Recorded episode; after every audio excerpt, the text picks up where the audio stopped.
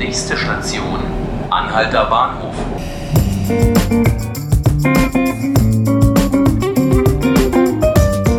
Herzlich willkommen, liebe Zuhörerinnen und Zuhörer zu 5 Minuten Berlin. Mein Name ist Markus Lücker und das hier ist der Podcast des Tagesspiegels.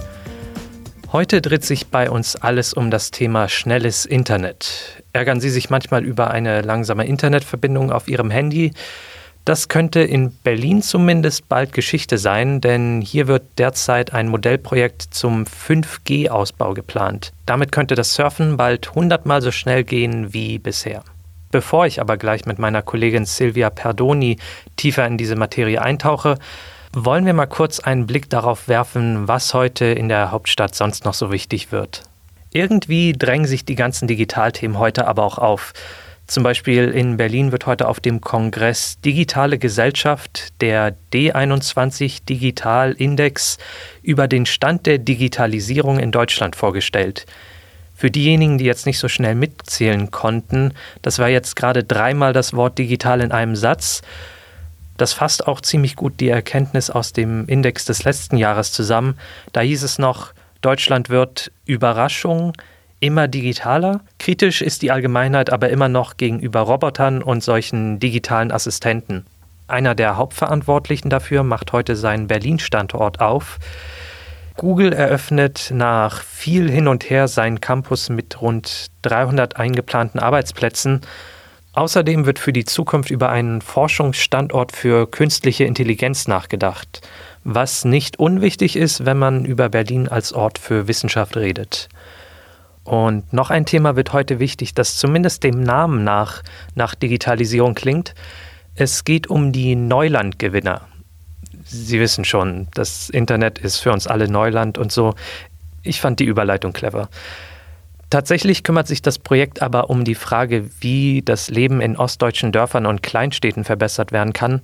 Organisiert wird das Ganze von der Robert Bosch Stiftung und die bekommen heute Besuch von Bundespräsident Frank-Walter Steinmeier. Vielleicht wird ja dann auch thematisiert, wie die Netzlücken auf dem Land endlich mal geschlossen werden können.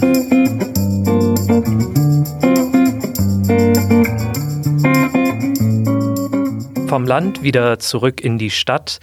5G, diese neue Generation der Mobilfunktechnik, ist ja so ein bisschen die Wunderwaffe der Industrie. Was damit nicht alles Verrücktes klappen soll, zukünftig redet dann mein Herd mit meinem Kühlschrank und der mit meinem Einkaufswagen. Dafür braucht es aber eine extrem hohe Übertragungsrate bei den Daten, also eben 5G. Berlin will da Vorreiter sein und startet dazu so eine Art Pilotprojekt beim Netzausbau. Meine Kollegin Silvia Perdoni hat sich mit dem Thema beschäftigt und ist jetzt bei mir im Studio. Hallo Silvia. Hallo.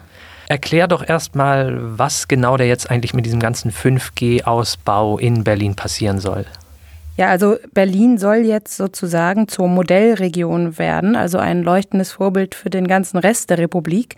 Und zwar geht es darum, dass die Deutsche Telekom und der Berliner Senat eine Vereinbarung getroffen haben, die eben sagt, dass man hier in der Hauptstadt an bestimmten Standorten bereits vor dem Jahr 2021 den Mobilfunk der fünften Generation ausbauen möchte. Sprich das vielbeschworene 5G okay. Ähm, ich sehe schon, Berlin nimmt mal wieder Vorbildfunktion in allen Bereichen ein. Was heißt denn das? Also was kommt denn bei so einer Technik am Ende raus? Also es ist erstmal so geplant, dass das natürlich nicht flächendeckend in der ganzen Stadt auf einmal eingeführt wird, sondern dass es verschiedene Hotspots in der ganzen Stadt gibt, wo eben das vordergründig jetzt geprüft werden soll in den nächsten Jahren, muss man dazu sagen. Das ist einmal der Technologiepark Adlershof, wo eben natürlich viele Wissenschaftsinstitutionen sitzen, aber auch der neue und beziehungsweise jetzt erst sich in Planung befindende Siemens Innovationscampus, dann aber auch die Messe Berlin und öffentliche Orte wie zum Beispiel der Potsdamer Platz oder die Stadtautobahn und später auch das Berliner U-Bahn-Netz, sodass dann auch alle Berliner was davon hätten. Die Stadt erhofft sich davon eben an diesen Orten eine sehr, sehr schnelle Internetverbindung. Das ist wirklich um ein Vielfaches schneller, als das wir jetzt aus dem LTE-Standard kennen. Und das hilft natürlich künftig, wenn es darum geht, die Stadt zu vernetzen, sei es, dass man Industrieanlagen innovativ aufstellt, dass möglicherweise Roboter Roboter irgendwann ganze Fabriken betreiben. Aber auch wenn man an eine klimafreundliche Verkehrswende denkt, an autonomes Fahren oder aber auch einfach an den Kühlschrank, der bei jedem zu Hause steht und mitdenkt und Alarm schlägt, wenn die Eier alle sind. Also ist dann irgendwann wahrscheinlich der Gedanke, dass man das auch flächendeckend ausbaut. Ich hatte schon häufiger gelesen, das ist momentan noch ein Diskussionsthema, wie das alles richtig funktionieren kann. Wie ist denn das auf Bundesebene? Also da geht es ja dann auch, glaube ich, um Frequenzen, die irgendwie vergeben werden müssen. Genau, das Ganze ist deutschlandweit gerade hochaktuell. Da ist im Frühjahr steht der Plan aktuell, dass die Frequenzen vergeben werden sollen durch die Bundesnetzagentur. Jetzt haben allerdings kürzlich mehrere Netzbetreiber die Bundesnetzagentur verklagt, weil sie eben sagen, sie sind nicht zufrieden mit diesem Vergabeverfahren. Dass das den Startschuss im Frühjahr jetzt zum Erliegen bringt. Davon ist eigentlich nicht auszugehen. Allerdings ist dieser Vorgang vor Gericht eben aktuell offen. Und perspektivisch ist aber eben dementsprechend der Plan, dass in naher oder auch fernerer Zukunft die gesamte Bundesrepublik über dieses 5G-Netz verfügen soll. Da, es gibt ja jetzt ja immer schon so bei, bei normalen Mobilfunkanbietern und sowas, die Leute, die unter den Antennen wohnen und die sich dann beschweren, oh Gott, ich habe den ganzen Tag Kopfschmerzen und sowas.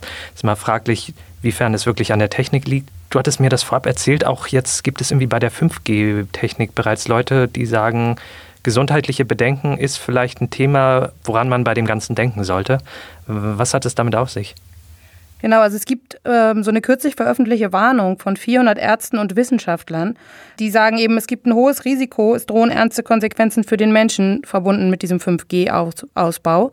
Das Bundesumweltministerium sagt auf der anderen Seite, sie befürchten durch die Einführung keine Gesundheitsschäden.